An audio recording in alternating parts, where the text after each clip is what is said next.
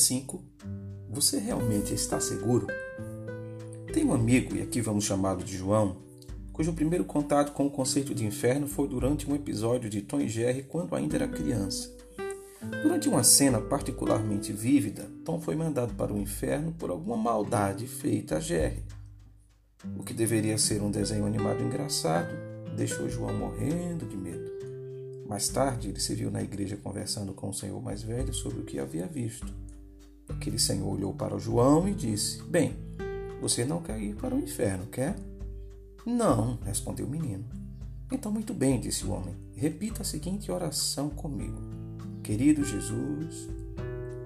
Então João permaneceu calado e, depois de um silêncio constrangedor, permaneceu que deveria repetir a oração e, embora hesitante, obedeceu. Querido Jesus, sei que sou pecador e que Jesus morreu na cruz por meus pecados, continuou o homem. João repetiu a frase. Peço que entre em meu coração e me salve do meu pecado. Novamente, João repetiu o que havia ouvido. Amém, concluiu o homem, encerrando aquela oração. Em seguida, o homem olhou para João e disse: Filho, você está salvo de seus pecados e não precisa mais se preocupar com o inferno.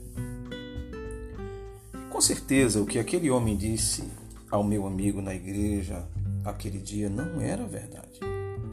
Certamente não é isso que significa responder ao convite de Jesus para segui-lo.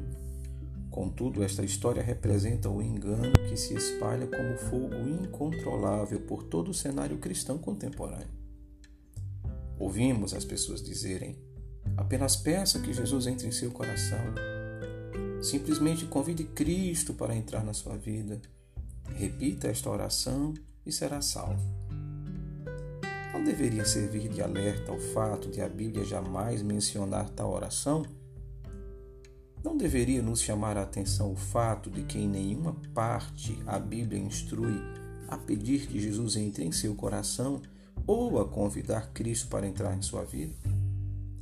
Contudo, é exatamente isso que uma multidão de cristãos professos foi encorajada a fazer, e a eles foi assegurado que, dizendo certas palavras, receitando uma oração específica, levantando a mão, marcando um X em um formulário, assinando um cartão ou indo à frente da igreja, seriam cristãos e sua salvação estaria eternamente garantida. Mas não é verdade. Com boas intenções e desejo sincero de alcançar o maior número de pessoas para Jesus, reduzimos de forma súbita e enganosa a magnitude do que significa segui-lo.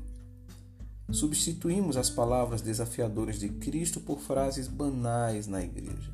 Retiramos o sumo vital do cristianismo e colocamos um refresco artificial no lugar para deixar o gosto melhor para as multidões. E as consequências são catastróficas.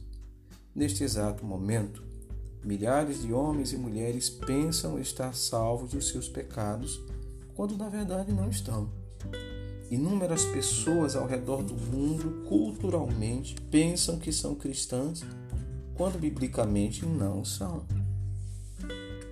As palavras de Jesus no Evangelho de Mateus, no capítulo 7, os versos 21, 22 e 23, nos dizem o seguinte: Nem todo aquele que me diz Senhor, Senhor, entrará no reino dos céus, mas apenas aquele que faz a vontade de meu Pai que está nos céus. Muitos me dirão naquele dia: Senhor, Senhor, não profetizamos nós em teu nome? Em teu nome não expulsamos demônios e não realizamos muitos milagres? Então eu lhes direi claramente: Nunca os conheci. Afastem-se de mim, vocês que praticam o mal. Estas são algumas das palavras mais amedrontadoras de toda a Bíblia. Todos estamos propensos ao engano espiritual, cada um de nós. Quando Jesus profere essas palavras em Mateus 7, não está falando sobre ateus, agnósticos, pagãos ou até hereges. Está falando sobre pessoas boas e religiosas, homens e mulheres que têm associação com Jesus e presumem que sua eternidade está segura, mas que um dia serão surpreendidos ao descobrirem que não está apesar de terem professado sua crença em Jesus e até realizado todo tipo de boa obra em seu nome, jamais o conheceram verdadeiramente.